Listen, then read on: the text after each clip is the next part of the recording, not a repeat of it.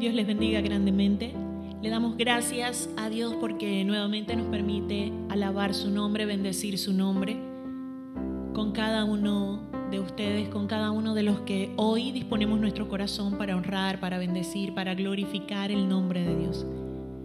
Cada uno de nosotros sabemos que cuando oramos, que cuando alabamos a Dios en nuestra intimidad, es un momento especial pero es totalmente diferente al momento en el cual podemos junto con otros alabar y bendecir el nombre de Dios.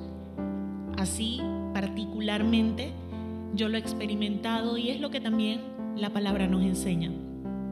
El salmista decía, yo me alegré con los que me decían, a la casa de Jehová iremos.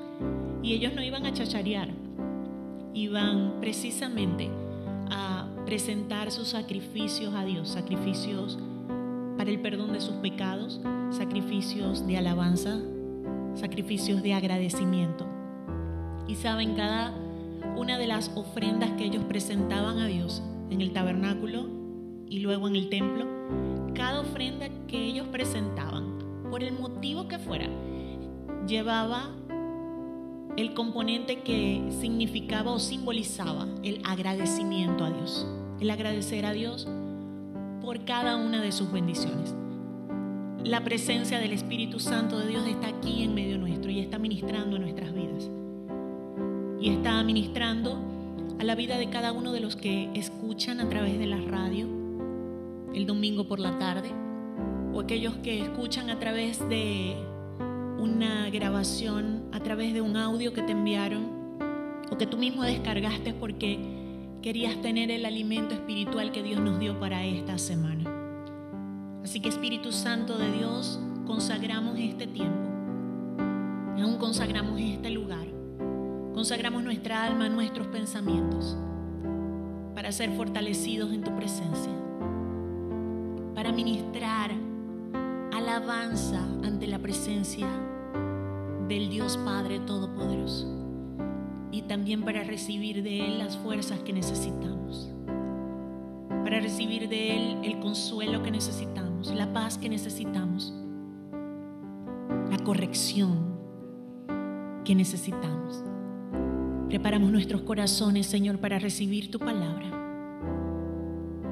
pero para darte a ti la mejor alabanza. Salmo 103 dice, bendice alma mía Jehová y bendiga todo mi ser su santo nombre. Bendice alma mía Jehová y no olvides ninguno de sus beneficios.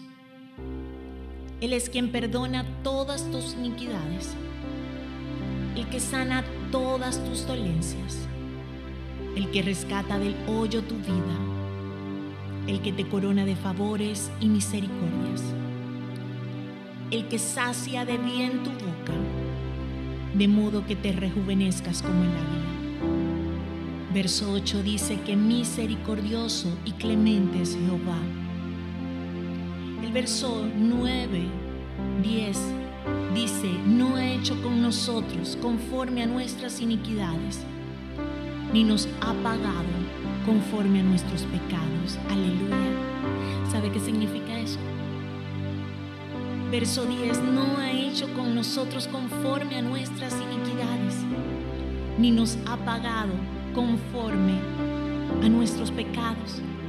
Porque como la altura de los cielos sobre la tierra engrandeció su misericordia sobre los que le temen.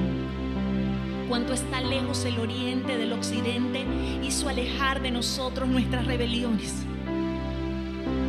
Porque como el Padre se compadece de los hijos, se compadece Jehová de los que le temen. Aleluya. El verso 17 dice que la misericordia de Jehová es desde la eternidad y hasta la eternidad sobre los que le temen. Su justicia sobre los hijos de los hijos, sobre los que guardan su pacto, sobre los que se acuerdan de su mandamiento para ponerlo por obra 22. Bendecida Jehová vosotras todas sus obras en todos los lugares de su Señor. Bendice alma mía Jehová. Ahora te invito a que tú puedas bendecir el nombre de Dios. De ese Dios que te ha coronado de favores y de misericordias. De ese Dios que no te ha pagado conforme a lo que tú has hecho, sino conforme a su gran amor. Oh, aleluya, te bendigo bendigo, Jesús. Tu nombre en la congregación de tus hijos.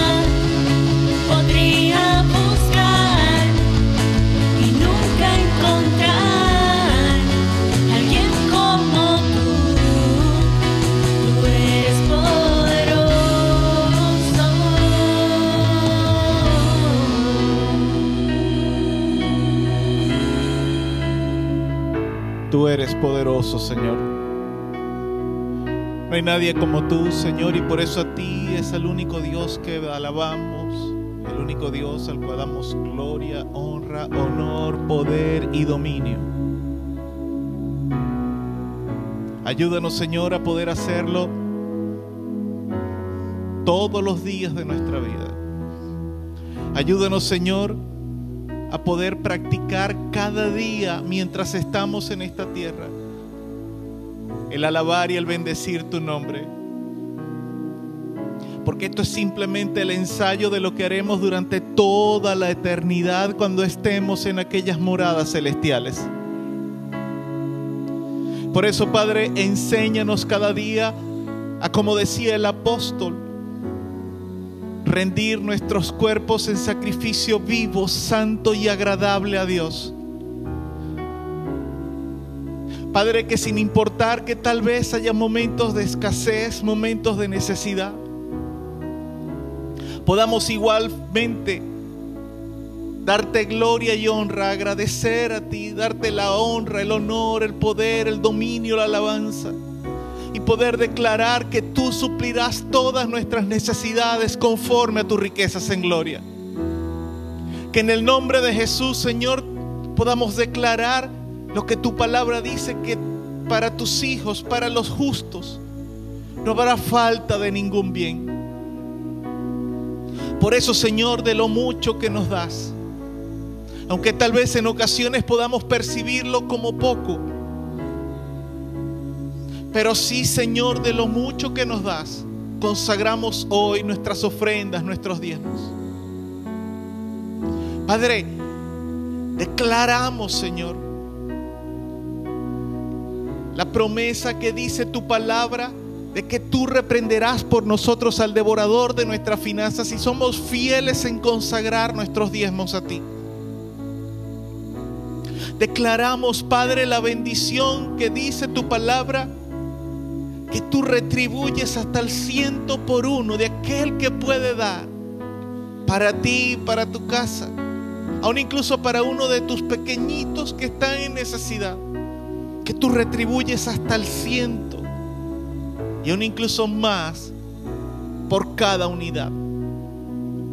Por eso, Padre, en el nombre de Jesús, no simplemente damos o colaboramos con nuestro dinero,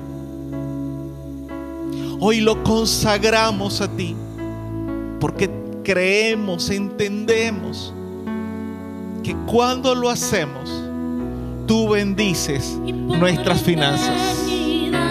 En el nombre de Jesús. Amén y amén. Aleluya.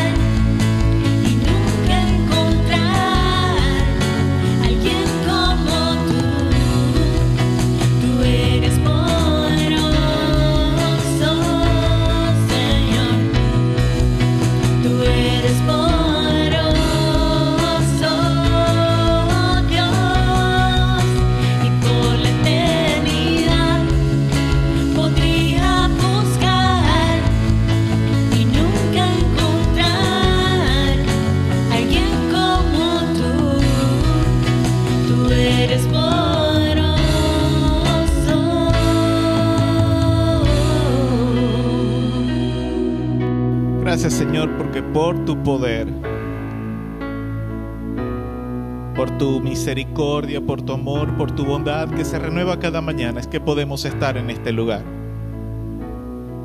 Y hoy, Señor, después de haber alabado, bendecido tu nombre, dado, después de que te hemos dado la adoración que solamente tú mereces, queremos rendir nuestros corazones.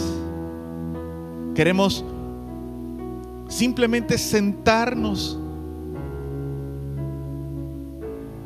y prestar toda la atención de vida para que tu palabra sea ministrada a nuestros corazones. Padre, en el nombre de Jesús, nos deshacemos de toda altivez, de todo orgullo, de toda prepotencia espiritual y personal que nos impida recibir lo que tú tienes para nuestras vidas. Todo argumento de hombres, todo lo que pueda estorbar, entorpecer para que tú hables a nuestras vidas y a nuestros corazones, lo declaramos inoperante. Y hoy, Señor, Espíritu Santo, te pedimos que los cielos sean abiertos sobre este lugar. Que tú unjas mis labios, Señor. Que tú unjas los corazones de cada persona que puede escuchar, tanto en el templo como en sus hogares, por internet, por radio, declarando, Padre, que tu bendición es la que hará prosperar tu palabra en nuestros corazones. En el nombre de Jesús, amén y amén. Aleluya. Dele un fuerte aplauso a nuestro Dios. Alabado sea el nombre de nuestro Señor y Salvador Jesucristo. Aleluya. Puede tomar su asiento. La bendición del Dios Todopoderoso sea en la vida de cada corazón, de cada persona en esta mañana. ¿Cuántos pueden decir amén? Quiero pedirle por favor que abra su Biblia en el libro de los Salmos, capítulo 7.3. Y vamos a tenerlo ahí abierto por un momento. No lo vaya a cerrar, no vaya a cerrar su Biblia. Más adelante vamos a leer la porción que el Espíritu Santo ha puesto en mi corazón compartir con ustedes. Pero a manera de preámbulo para el mensaje de esta mañana, el cual he titulado Cuando nos va mal, ese es el título del mensaje, Cuando nos va mal, quiero recordar o poner en sus mentes como preámbulo una porción del libro de Hebreos capítulo 12, que está entre los versos 1 y 2. Y es la porción que yo estoy seguro que toda persona que tiene tiempo de conocer al Señor la ha escuchado en algún momento o la ha leído. Y es la porción que dice que debemos o que corramos con paciencia la carrera que tenemos por delante. Puestos los ojos en Jesús, quien es el autor y consumador de la fe. Con ese texto bíblico como preámbulo, quiero entonces entrar a la introducción. Desde el momento en que Adán y Eva desobedecieron a Dios, todo nuestro planeta se corrompió por completo. Nuestro planeta, que había sido creado por Dios para el goce y disfrute del ser humano, mientras que también lo administraba, es decir, mientras que el hombre, que el ser humano administraba el planeta y disfrutaba y gozaba de él, dejó de ser un paraíso cuando después de que el hombre pecara, después de que Adán y Eva pecaran, Dios le dijo a Adán, maldita será la tierra por tu causa, con dolor comerás de ella, con el sudor de tu rostro comerás el pan. A partir de ese momento, el paraíso que era la tierra que Dios había creado, se corrompió.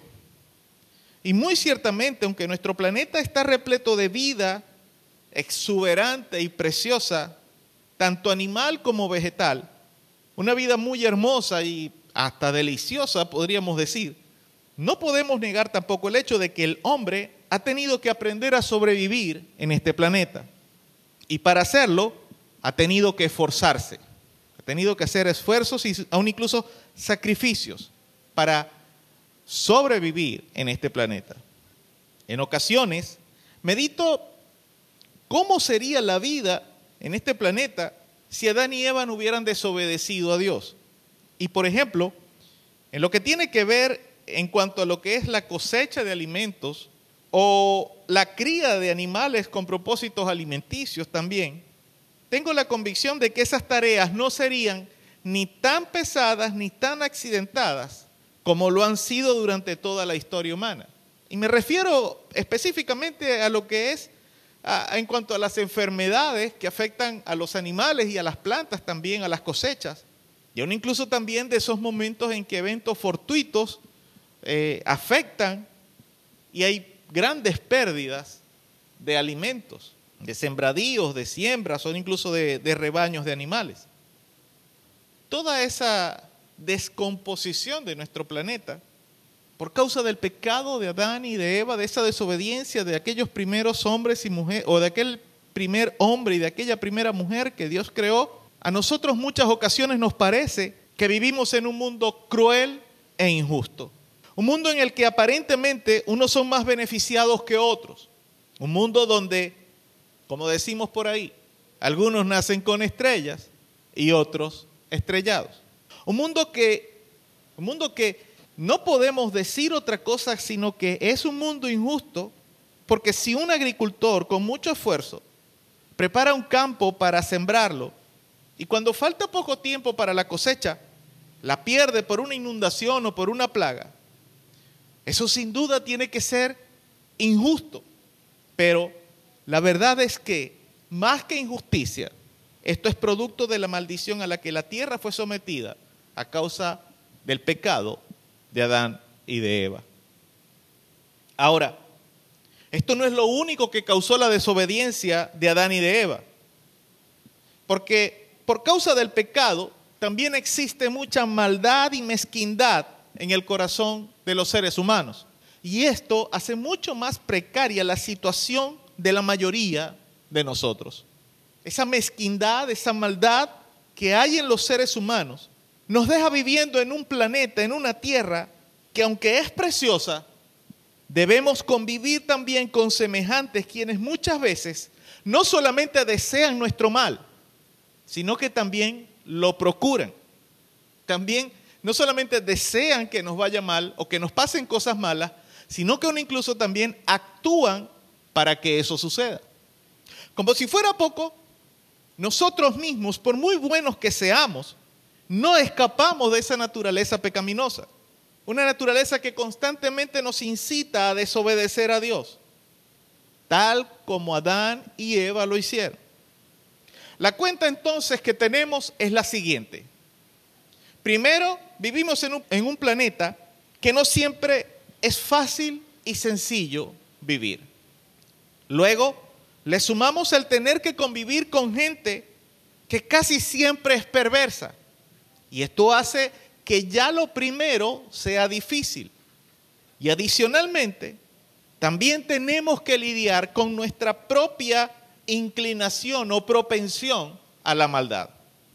Todo este cóctel por obligación tiene que producir momentos de frustración, tristeza, angustia, ansiedad, estrés, impotencia, que a la larga, poco a poco, sin darnos cuenta, cuando pasamos mucho tiempo viviendo con frustración, con tristeza, con impotencia, a la larga, de a poco, estos sentimientos se convierten en malos deseos, en enojo, en ira, en rabia, en maledicencia, etc. Ahora sí, quiero pedirle que vayamos al Salmo 73. Y la primera porción que vamos a tener de lectura de la palabra la vamos a leer hasta el verso 14. Desde el verso 1 hasta el verso 14. Si usted no tiene Biblia, quiero que preste toda la atención de vida.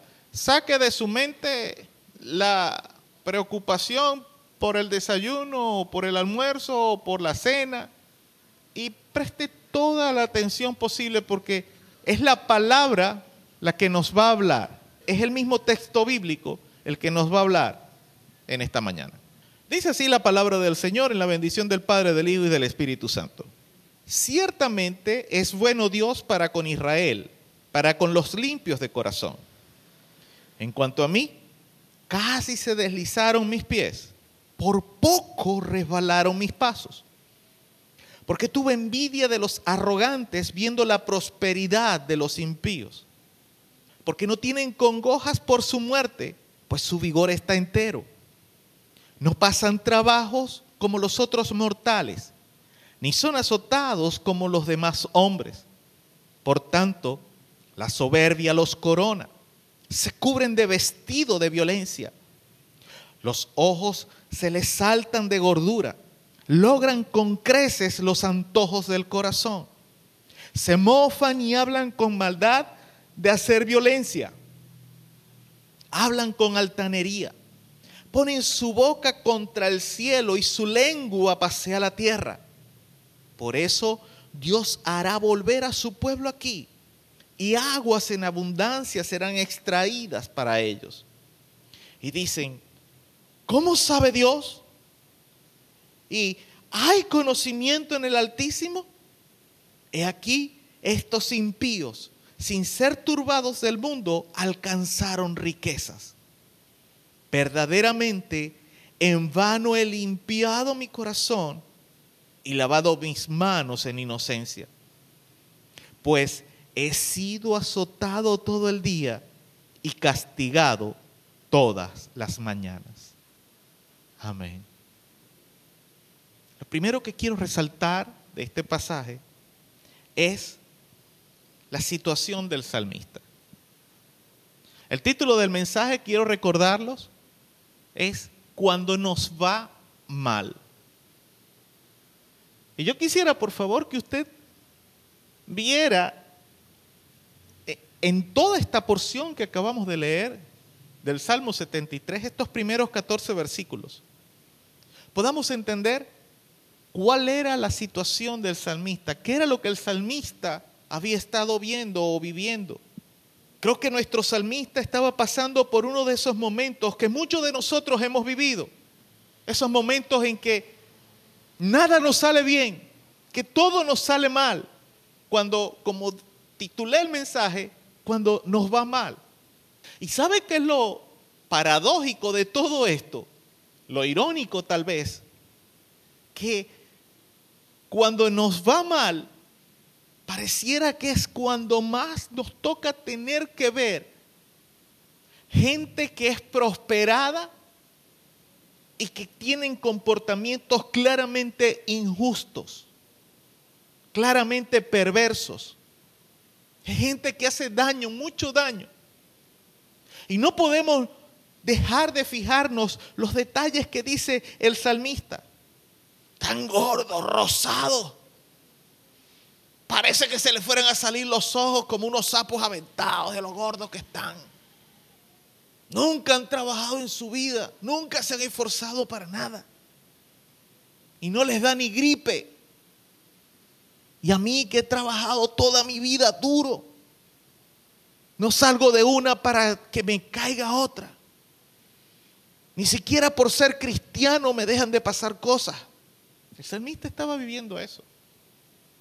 Y aunque el salmista había procurado, dice el texto, mantenerse en integridad ante Dios, él sentía que no estaba disfrutando de ningún beneficio de esa relación con Dios. Pero por el contrario, la gente malvada y perversa, la gente que vivía a su alrededor, a esos, él los veía humillar todos los días a otras personas y tal vez a él mismo. Gente que él sabía de dónde habían sacado sus riquezas. Y a esos aparentemente les iba muy bien en la vida. Sin excusas, el salmista en los versos 2 al 3 reconoce que estuvo a punto de caer. Él dice, casi se deslizaron mis pies, por poco resbalaron mis pasos. ¿Por qué? Dice él esto. El verso 3, porque tuve envidia de los arrogantes viendo la prosperidad de los impíos. ¿Sabe? A veces nosotros solemos identificar directamente la palabra impío con la persona pecadora, con el que nunca ha conocido de Dios. Pero hay un, aunque el impío es una persona pecadora por definición, hay una característica muy particular con la palabra impío y con a quienes se denomina impío. Un impío es aquella persona que sabe lo que debe hacer como bueno, pero igual decide no hacerlo. Esa gente que sabe que la Biblia dice que no deben de repente matar, que no deben de repente robar, mentir, hurtar, igual lo hacen e igual aparentemente prosperan. Gente que es engañadora por naturaleza. Y tal vez usted los ve en lugares que no deberían de estar. El, salmista sin excusa alguna reconoce que casi se resbala por prestar atención a esa situación con este tipo de gente. Él estaba hundido en una crisis de fe que seguramente también ha tocado nuestras vidas en algún momento. En algún momento de mi vida, yo particularmente, yo he visto esto y me he sentido como el salmista.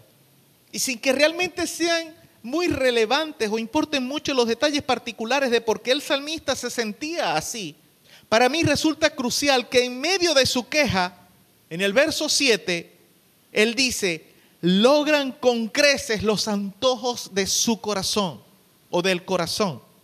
Entonces, ¿cómo no sentirse así en medio de esa crisis? Cuando Él está pasando por grandes necesidades, procura ser fiel a Dios y vivir en integridad.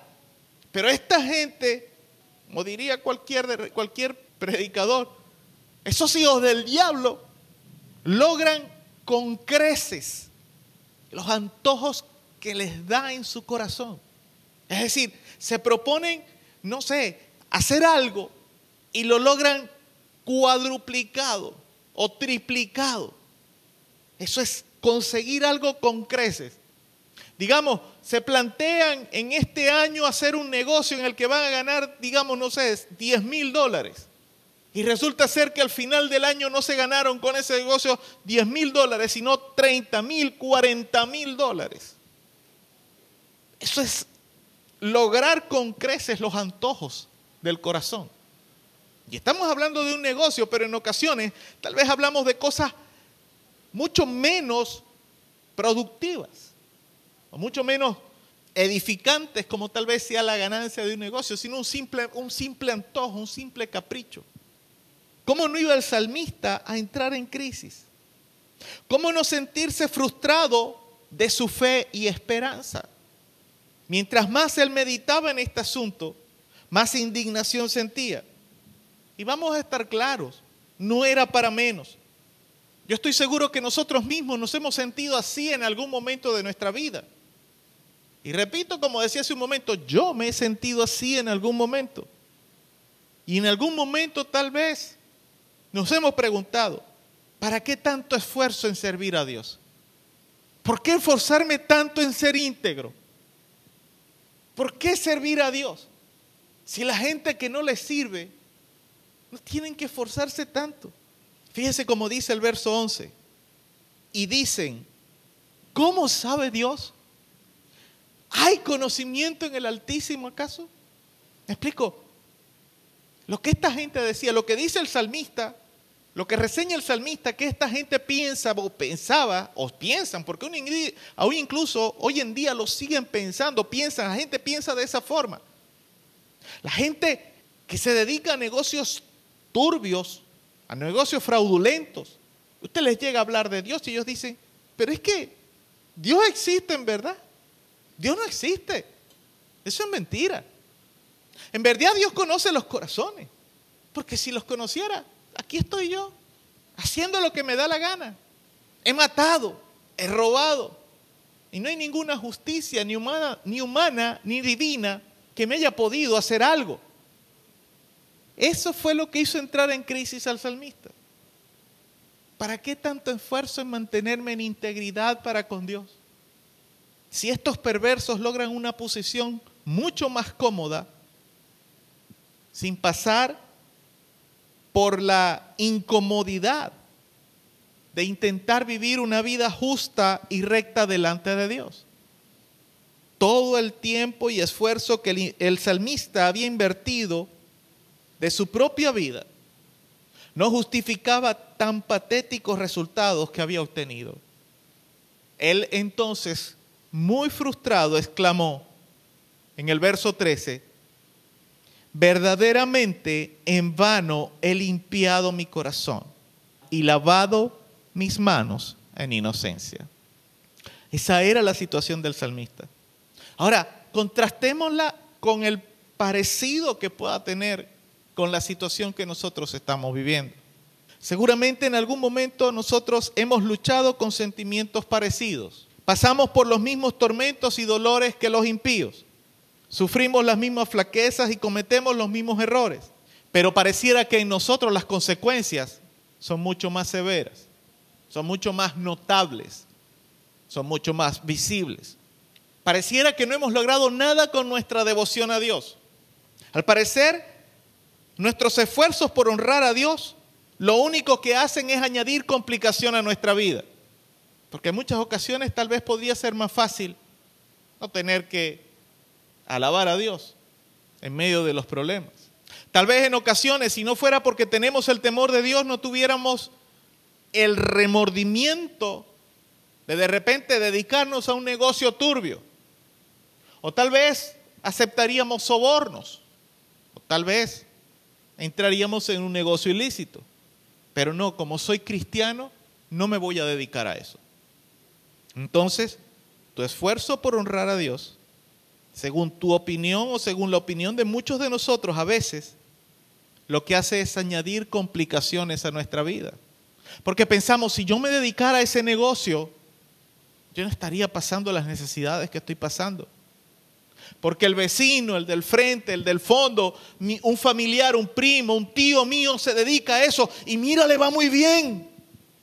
Nuestra honestidad siempre es condenada por otros. Tú si eres bobo, tú si eres tonto. Yo me llevo de la empresa los retazos. Eso nadie se da cuenta. Todo el mundo en la empresa lo hace. Y con eso yo resuelvo los piquitos de la casa. Tú si eres tonto.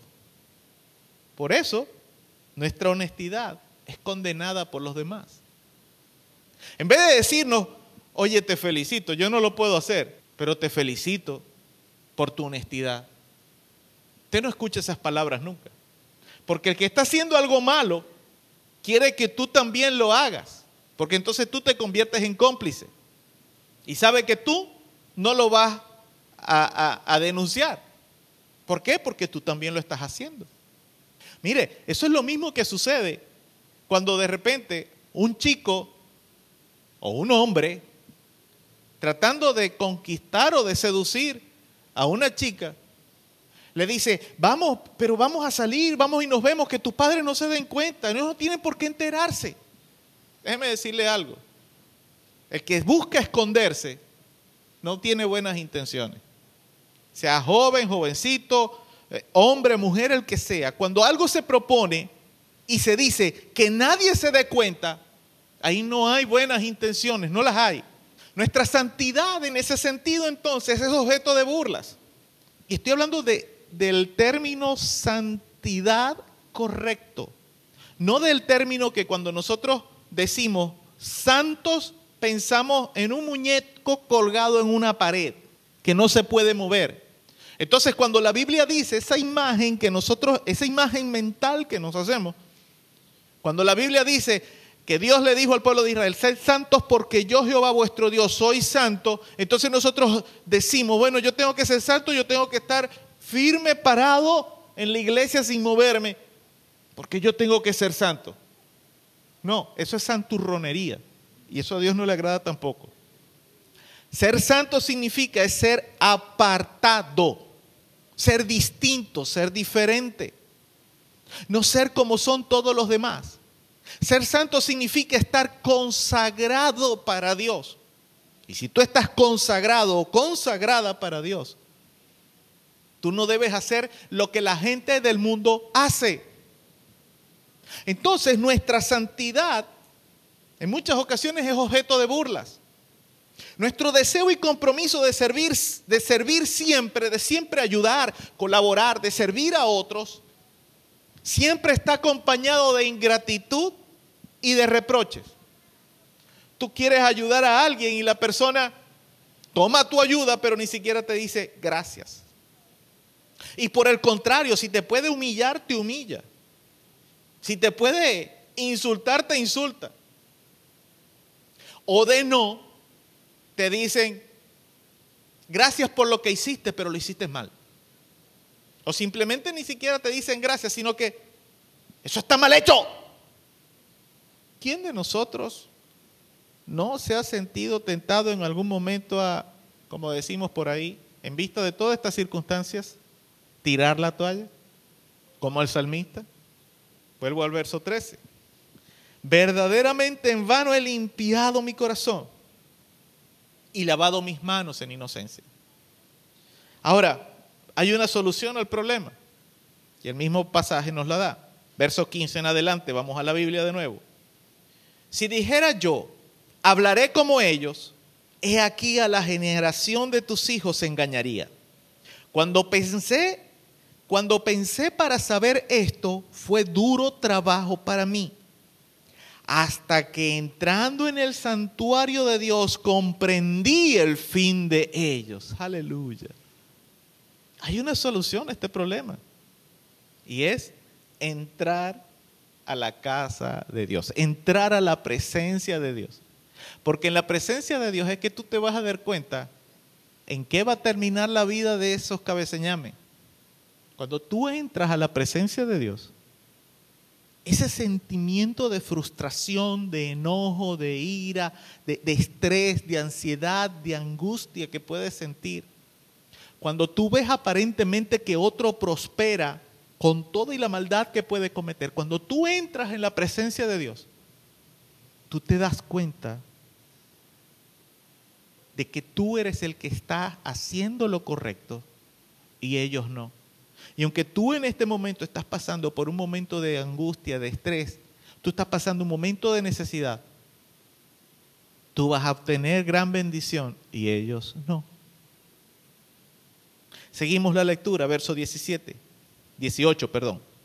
Ciertamente los has puesto en deslizaderos, en asolamientos los harás caer. ¿Cómo han sido asolados de repente? Perecieron, se consumieron en terrores. Como sueño del que despierta, así, Señor, cuando despertares, menospreciarás su apariencia se llenó de amargura mi alma y en mi corazón sentía punzadas.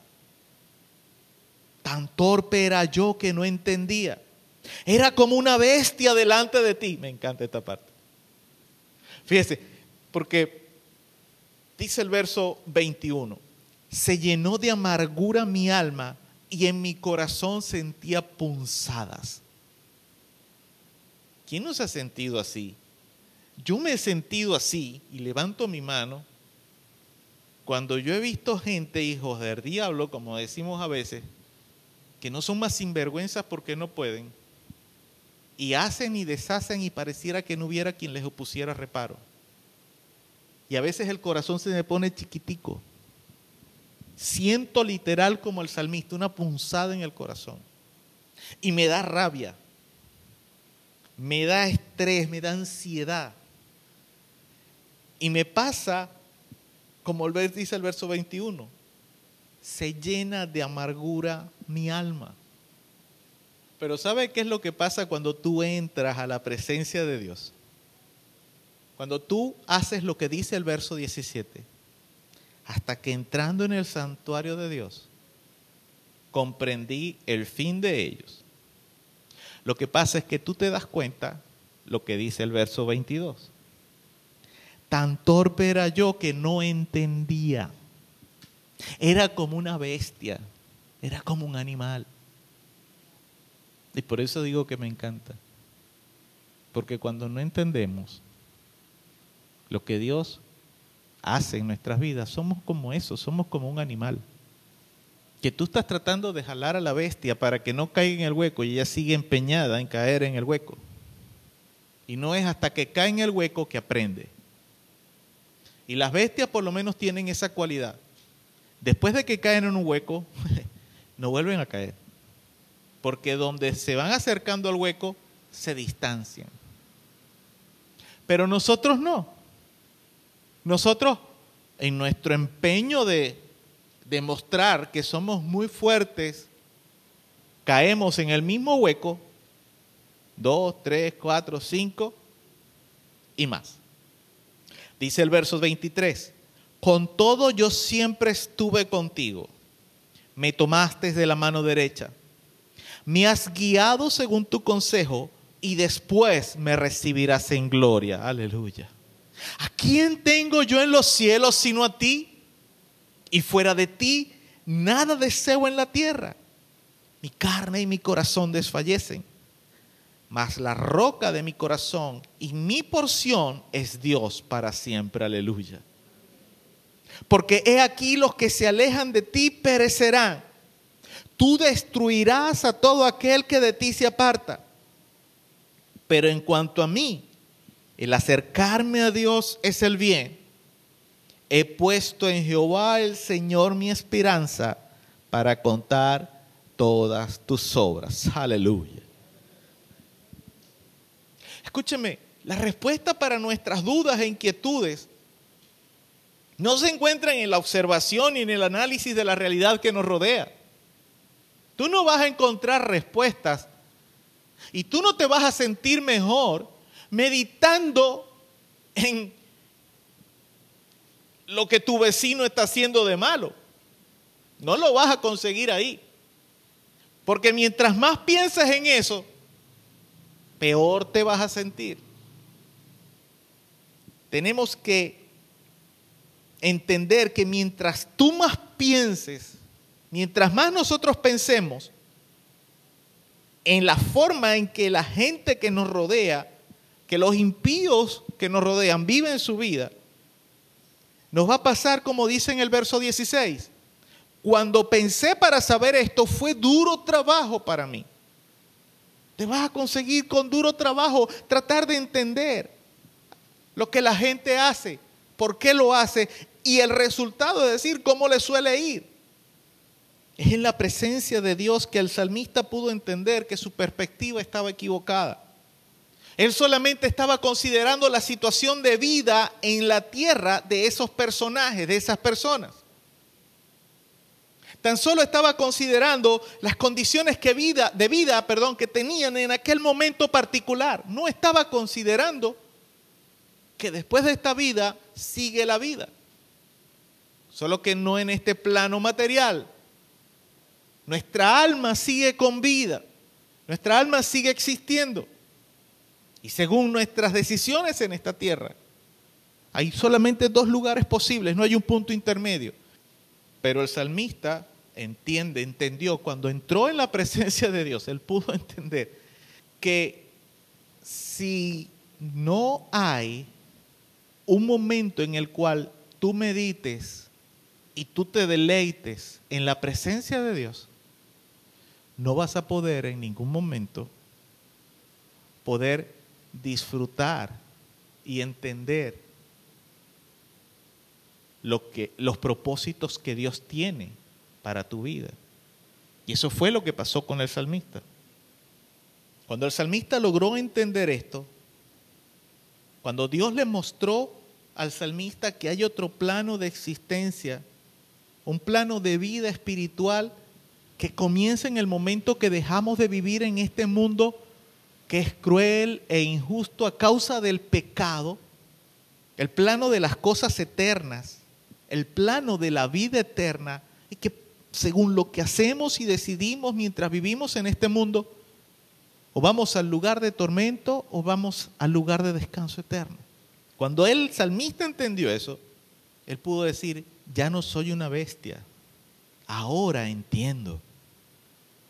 Y como dice el verso 18, ciertamente los has puesto en deslizaderos, en asolamientos los harás caer. ¿Cómo han sido asolados de repente? Perecieron, se consumieron de terrores. Como sueño del que despierta, así, Señor, cuando despertares, menospreciarás su apariencia. Sin duda entonces, para nosotros la solución al problema que podemos tener en algún momento, ese sentido, ese sentirnos impotentes, ese sentirnos mal cuando vemos que a nosotros nos va mal, pero que a esa gente que obra mal, que obra de mala manera, que, que es injusta, que es perversa de corazón, a ellos les va aparentemente bien, entre comillas, repito. La solución para nuestro problema, para ese problema de cuando nos va mal, es poner nuestros ojos en Dios. por eso quería presentarles como preámbulo el texto de Hebreos, capítulo 12, entre los versos 1 y 2. El pasaje dice, corramos con paciencia la carrera que tenemos por delante. Tal vez para nosotros fuera un poquito más comprensible el pasaje si en vez de que estuviera la palabra carrera ahí, fuera, estuviera escrita la palabra maratón. Porque para nosotros entendemos que hay una diferencia. Un maratón es una carrera muy, muy, muy larga. Hay maratones de 5 kilómetros. Y yo estoy seguro que muchos de nosotros ni siquiera caminamos los 5 kilómetros, mucho menos correrlo o trotarlo.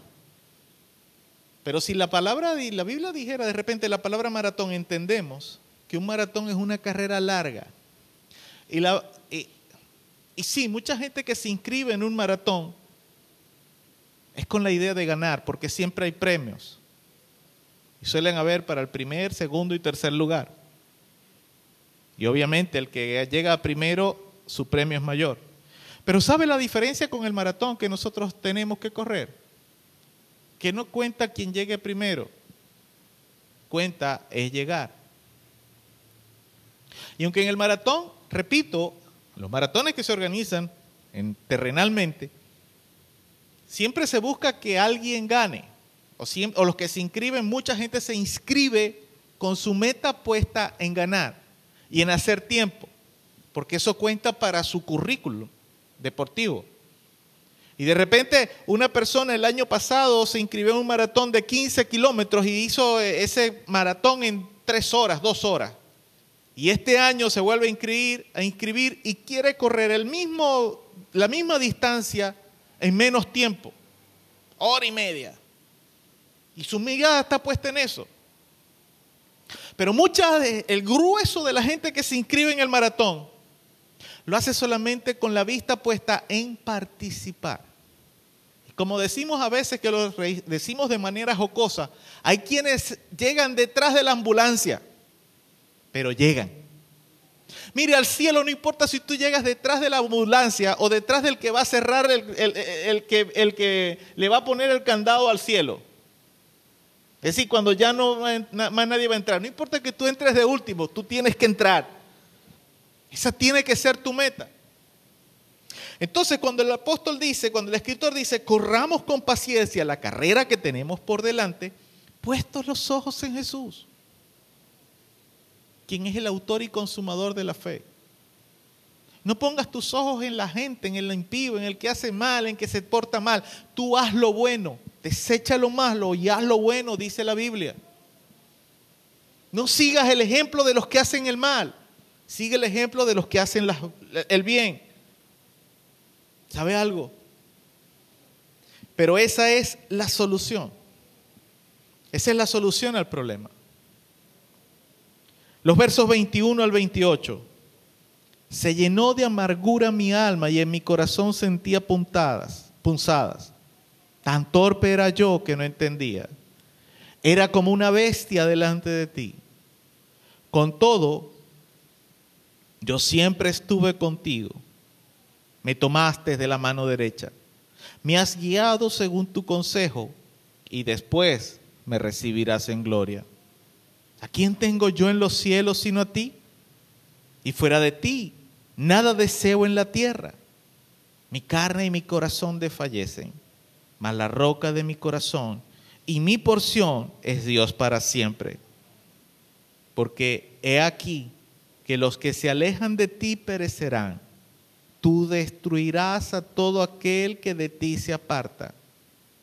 Pero en cuanto a mí, el acercarme a Dios es el bien. He puesto en Jehová el Señor mi esperanza para contar todas sus obras. Aleluya. Tenemos la solución al problema de cómo nos sentimos cuando nos va mal. Tenemos que decidir ahora si entramos a esa solución, si la tomamos. ¿Sabe? Porque en muchas ocasiones tenemos una solución para un problema, pero no nos gusta, no la queremos tomar. ¿Sabe? En muchas ocasiones tenemos problemas que la, la, solución al problema, tenemos un problema duro, difícil, rudo, pero la solución nos parece demasiado drástica. La solución nos parece difícil, pero el problema es que no hay otra. Porque mientras tú más sigas dándole largas a no aplicar la solución, más se va a empeorar el problema. Digamos que tú tienes una herida. Tú te caíste, te raspaste, te caíste de una bicicleta, de una moto en viaje, te caíste en la carretera y te raspaste. Tienes una herida que se está infectando. Mientras menos, mientras más tiempo pase y no limpies ese raspón, peor va a ser. Pero ya tú tuviste una experiencia donde tú te caíste, te raspaste y limpiar la herida te dolió muchísimo. Tú no quieres la solución, pero no hay otra. La solución es pasar por un momento de dolor para después que tu cuerpo se sane. Yo no sé si me está entendiendo. Cuando el salmista pudo entender el fin de, este, de esta gente y vio cuán peligrosamente cerca estuvo de tomar una decisión fatal para él, esto hace que el salmista exclame en el verso 2. ¿Sabe? Y me encanta este salmo porque el hombre, el salmista, Asaf, dice, desde el principio del salmo, él dice la respuesta. El salmista escribe el salmo, el salmista alaba a Dios con esta alabanza. Después de que él entró al santuario y conoció que estaba equivocado en su forma de pensar. Porque él desde el principio en el verso 2 dice, casi se deslizan mis pies, por poco resbalo. Pero esta exclamación no hubiera existido esta aclamación no hubiera existido si él primero no pasa a entender que estaba siendo una persona torpe, tan torpe como una bestia sin entendimiento, y dejarse guiar por el consejo divino. El salmista entendió que lo más importante en su vida no eran las riquezas, o la abundancia de bienes materiales, sino ser reconocido como hijo legítimo de Dios en el reino de los cielos. Todos y cada uno de nosotros deberíamos hacer la confesión que hizo el salmista en el verso 28. Si usted tiene su Biblia abierta, quiero pedirle por favor que lo busque. Verso 28 del Salmo 73. Pero en cuanto a mí, el acercarme a Dios es el bien. He puesto en Jehová el Señor mi esperanza para contar todas sus obras. Aleluya. Este salmo nos deja un importante principio. Los dilemas, las dudas y las angustias que podamos tener a causa de las situaciones de vida que tenemos se resuelven solamente en la presencia de Dios. Sabes, tú cuentas con un recurso que no cualquiera puede contar. Y es con el Espíritu Santo de Dios en tu vida. Y Él quiere hablarte. Pero Él nunca te va a gritar. Yo no sé si tú conoces a alguien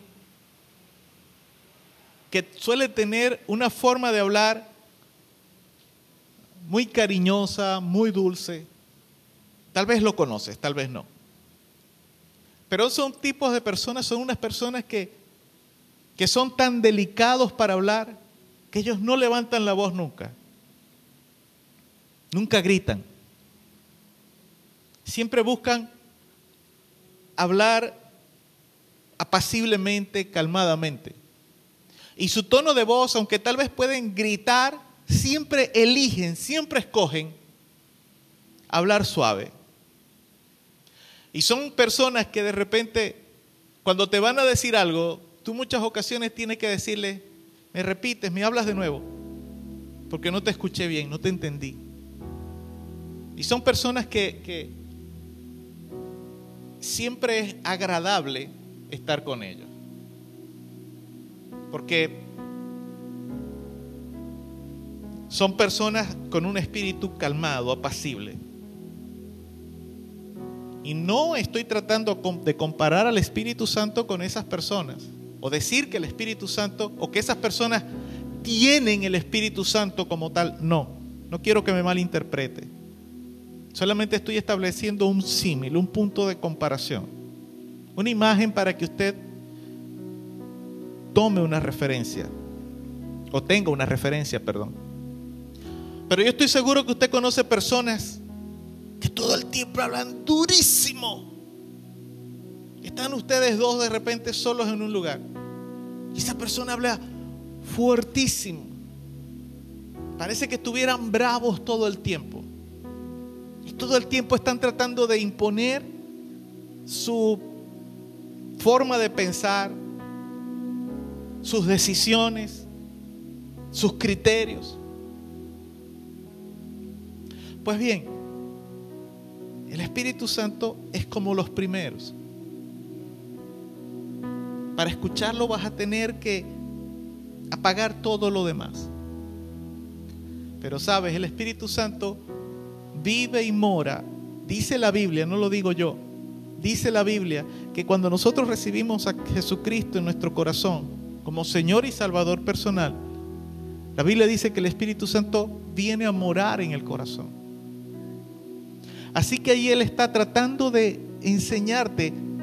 Pero mientras tú estés prestando atención al ruido que hace, esa forma como te sientes, que te sientes tan mal, que te sientes impotente, que te sientes rabioso, que te sientes molesto porque a ti te está yendo tan mal. Pero al vecino que es un sinvergüenza, o a un familiar tuyo que es tremendo sinvergüenza y te consta porque tú conoces su vida. Mientras tú estés prestando atención a todo el ruido que produce eso que te hace sentir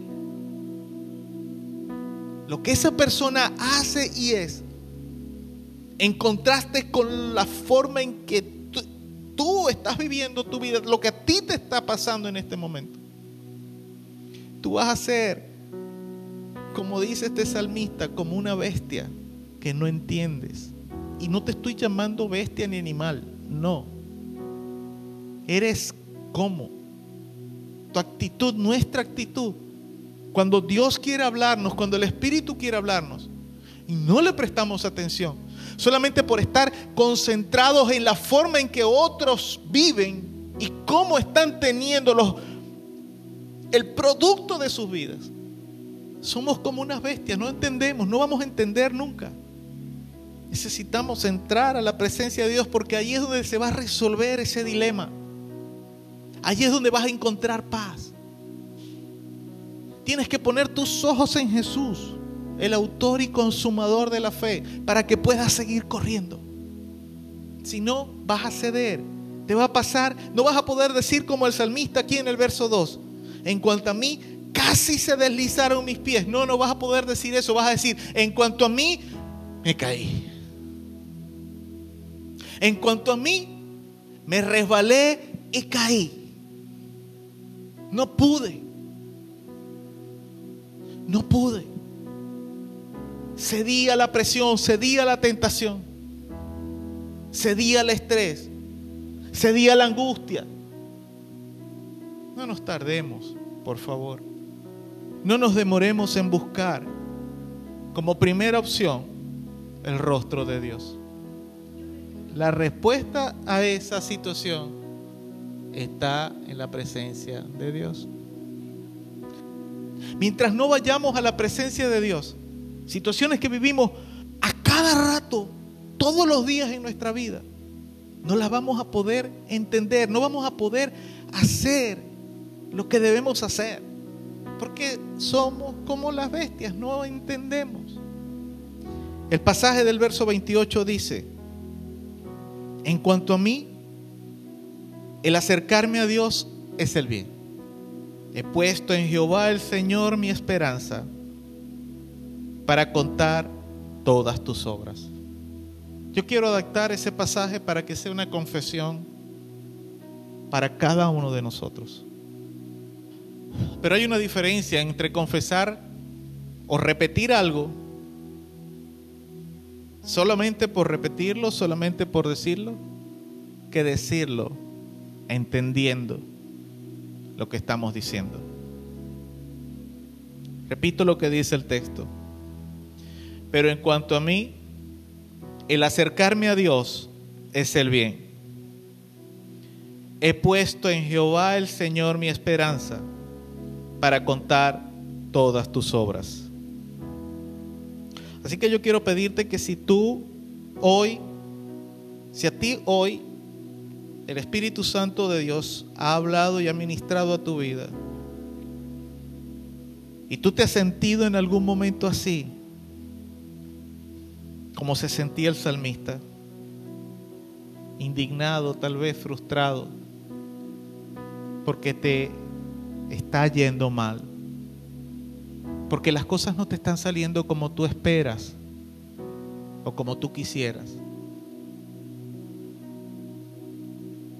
Y de repente estás pasando por momentos en los cuales te has cuestionado si en realidad vale la pena servir a Dios. O tal vez no lo has hecho, pero sí te has sentido mal porque aún incluso tu familia te critica, te burla, te señala. Porque como eres evangélico o evangélica, no puedes hacer ciertas cosas que si las hicieras tu situación tal vez sería otra, estarías en mejor condición. Si por alguna de estas cosas o, o, simplemente si Dios te habló en este tiempo y esta palabra del verso 28 es para ti, entiendes por el Espíritu Santo que es para ti en este tiempo, en este momento, quiero pedirte que te pongas de pie. Ahí en el lugar en el que te encuentras. Y tú que estás en tu casa, si estás acostado, si estás sentado, si realmente quieres, si, si, si es tu deseo hacer esta proclama, cambia tu posición. Vete sobre tus rodillas o siéntate, ponte de pie y dile al Señor conmigo.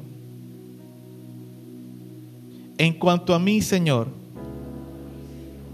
una vez más, en cuanto a mí, Señor, el acercarme a ti es el bien. He puesto en ti mi esperanza para contar tus maravillas. Amén. Padre, en el nombre de Jesús, declaro que esta proclama que hemos hecho de este verso 28 del Salmo 73 pueda quedar grabada en el corazón de todas aquellas personas que en algún momento o que en este tiempo han visto sus convicciones como tu hijo o como tu hija atacadas. Atacadas por las circunstancias de un mundo en el que vivimos que es caído, un mundo que desde el momento que Adán y Eva pecaron, fue sujeto a maldición este mundo. Con el agravante de que entonces nosotros, la máxima creación de Dios, también procuramos en muchas ocasiones hacernos daños los unos a los otros.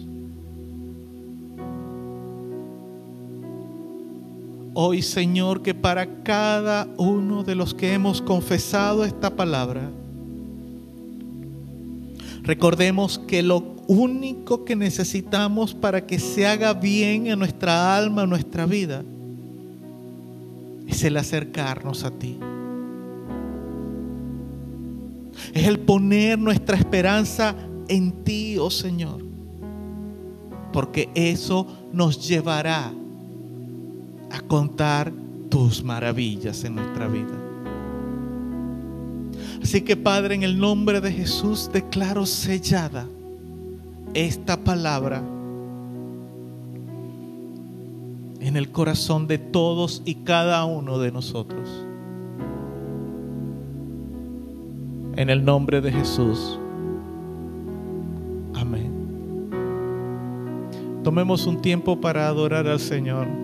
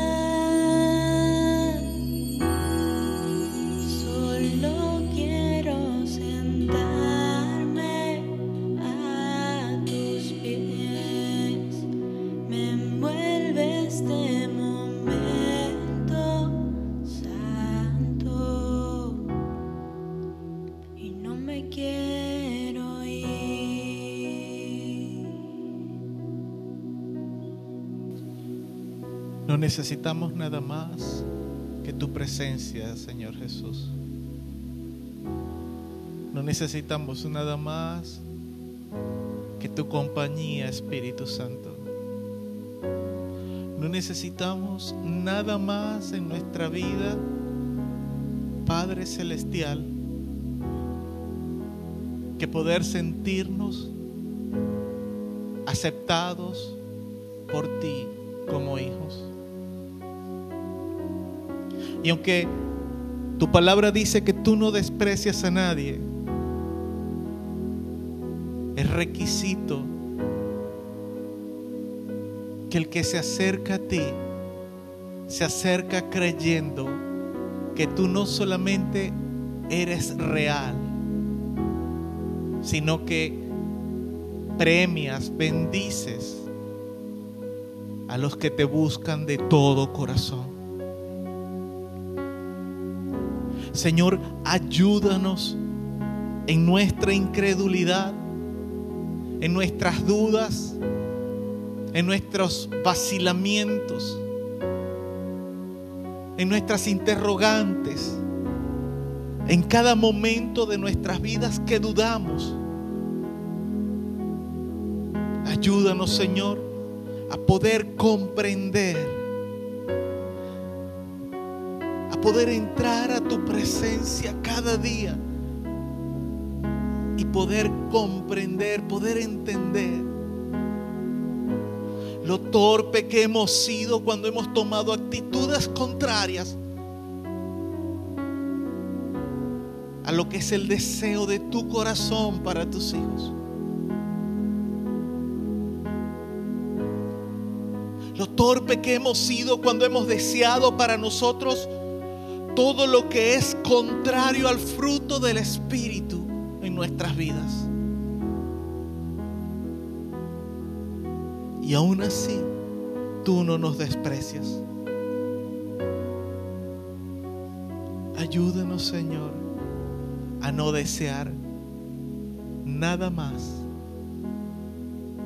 A no desear nada más que a ti. Solo te quiero a ti y nada más, Si puedes y nada más. repetir esta corta frase que en alabanza al Señor, solo te que quiero hoy se convertirá en oración, en consagración a Dios.